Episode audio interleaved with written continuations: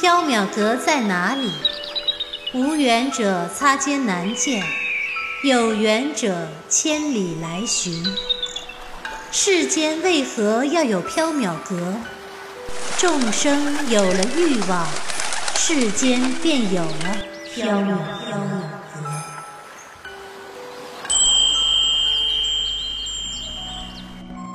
您正在收听的是长篇系列奇幻小说剧《缥缈提灯卷》，作者白姬婉，播讲只浅墨深，张涵。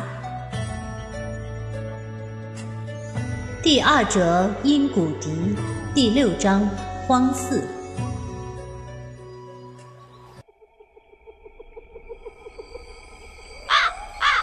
白姬原要跟着西瓜走进荒寺，从荒烟蔓草、断壁残垣和倒塌的缺了一半身体的佛像来看，这座寺院已经荒弃很多年了。寺院后面有一大块矿地，不知道被谁辟作了瓜田。西瓜的来处大概就是这里了。距离瓜田不远处，曾经是僧舍的地方，引起了白姬的注意。她微微吸动鼻翼。有奇怪的味道。袁耀想起白姬之前的话，问道：“咒术的味道？”白姬鬼魅一笑：“不是骸骨和尸油的味道。”白白姬，你不要吓小生。袁耀双腿发软。白姬走向僧舍，袁耀想了想，还是决定跟上。因为一个人留在原地，他会更加害怕。白姬在僧舍前大约十步远的地方，蓦地停住脚步。袁耀走得惶急，没有刹住脚步，径自走了过去。明明眼前什么也没有，他却似乎撞上了一堵墙壁，被弹了开去。哎，怎么回事？袁耀奇怪道：“术士的结界，须知退后。”白姬道：“袁耀，赶紧退后几步，站在了白姬身后。白姬伸出手，轻轻地触碰结界，虚空中的结界在他的手里渐渐显现出神奇的脉络，无数袁耀看不懂的文字和符号化作光斑旋转流动。拉咪萨咪拉咪拉，白姬口中念着一句不知道是什么的咒语，袁耀听见虚空中传来冰层般破裂的声音。那些旋转流动的文字和符号，顷刻间暗淡了光亮，继而消失不见。白姬继续往前走，原要跟上。这一次，前方没有了透明的墙壁。白姬来到僧舍前，伸手推开了腐朽的木门，门开了，一股难以言喻的恶臭扑鼻而来，原要胃中一阵翻涌，几乎欲呕。白姬皱了皱眉，走进了僧舍中。袁耀捏着鼻子跟上。由于屋顶年久失修，月光从瓦缝中漏入，依稀可以看见室内的情形。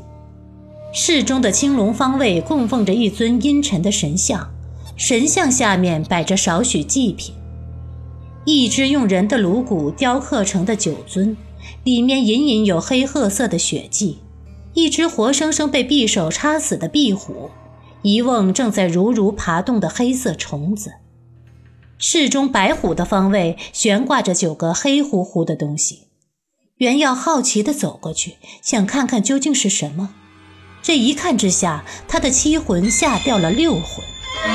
妈呀！原来那九个黑乎乎的东西是九具残缺不全的小孩尸体，九具尸体正滴着尸油。有的缺了胳膊，有的少了眼睛，有的少了腿脚，看上去阴森而诡异。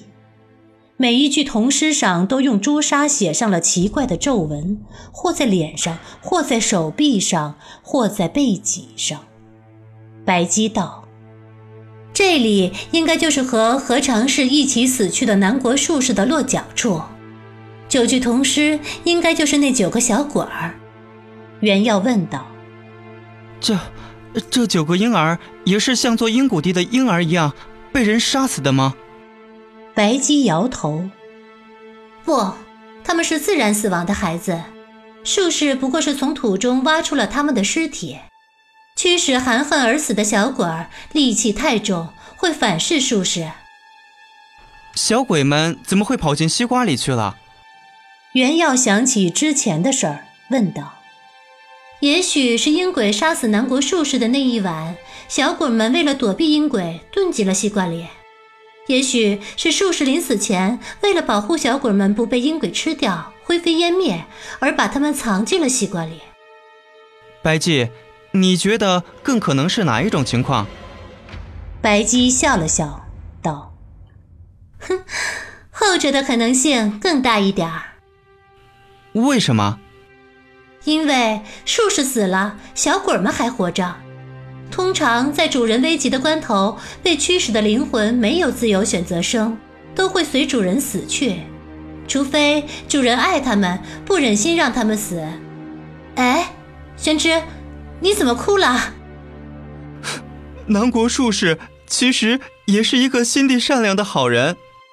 小书生感动得泪流满面，白姬抚额：“宣之，一个心地善良的好人是绝对不会做挖出孩童的尸体、驱使小鬼害人这种折损阳寿、惹人唾弃的事情的。”小书生继续泪流满面：“坏人做好事，那就更让人感动了。”白姬永远不懂小书生的思维逻辑，他不再理会他。他抬头打量四周，满意的笑了。哼，今晚的收获很丰盛啊！白姬从袖中拿出一叠纸人，放在红唇边，吹了一口气，纸人一张一张的飘落在地，每一个落地的纸人都化作了一名没有五官的白衣人，每一个白衣人都垂手站立着，等候白姬的吩咐。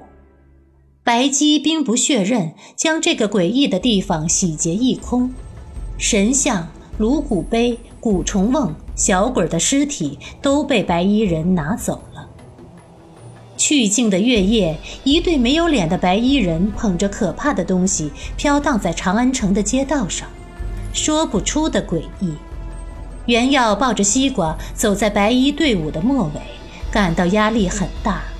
他终于明白白姬是怎么扩充他的宝物仓库的了。果然，月黑风高的夜晚就适合做一些无本的买卖。时光如梭，转眼到了夏末。袁耀在缥缈阁中的生活一如往常，只是有一点不同：自从白姬将小鬼的尸体拿回来放在二楼的仓库里之后。深夜常常有一群孩子在仓库中跑来跑去，笑闹声不绝。对此，小书生十分头痛。白姬似乎忘记了殷古迪的事情，也不关心崔寻的近况。袁耀倒是还担心着崔寻，时不时的去打听他的近况。其实根本不用刻意去打听，袁耀也能从街头巷尾的议论中得到崔寻的消息。每一个人说起崔寻，都是一脸的羡慕，因为他的境遇实在是太顺了。六月时，崔寻从中书舍人升为中书侍郎。七月，中书令因为得了疯魔之症，在大殿上胡言乱语，惹怒了武后。武后一怒之下，将中书令贬谪江州，命中书侍郎崔巡接任中书令一职。中书令是中书省最高的职位，相当于宰相。短短两个月内，崔巡就从一个小小的舍人一跃成为中书令，实在是让人羡慕。崔寻不仅官运亨通，财运也很佳。太平公主有几件难以解决的事情，一众妄图屈服她的官员都无法解决，而崔寻却奇迹般的为她一件不漏的办好了。太平公主大悦，赏了崔寻很多财物。从六月到七月，崔寻在长安城附近置办了许多田产和庄园，并新纳了几名绝色的小妾，可谓是富贵俱全，风流尽享。而与此相对的，朝中的官员、太平府的清客，凡是和崔寻政见不合，或是说过崔寻坏话的人，无一不是莫名其妙地遭遇了灾厄。或疯魔，或重病，或暴毙，下场凄惨。袁耀每当听到这样的消息，心中总是郁郁的。明显，崔寻是在驱使阴鬼伤害别人，满足他自己的私欲。白姬，你为什么放着崔寻不管？他在利用阴鬼害人呢？袁耀对白姬道：“我既不是神，也不是佛，为什么要管世人受不受害？”白姬淡淡的说道：“可是。”是你把阴骨笛从井底取出来给了崔寻，我只说借他一用，是他自己一直不归还，我也没收他的银子，没有与他结下因果，我要的只是他的因果。白姬望着天空变幻的浮云道：“可是他这么做坏事，总感觉被他害的人很无辜。小生看不下去了，小生要去崔府向他要回阴骨笛。”小书生义愤填膺，就要去崔府。白姬拦住了袁耀：“宣之，你不许去。”“为什么？”袁耀问道。白姬的表情有些可怕：“因为我不许，任何人，无论是谁，都不可以破坏我要的因果。这是我经营缥缈阁三千年来唯一的意义。”袁耀从来不曾见过白姬露出这么凝重可怕的神色，心中一肃，不敢再去催服。但是他还是心有不甘。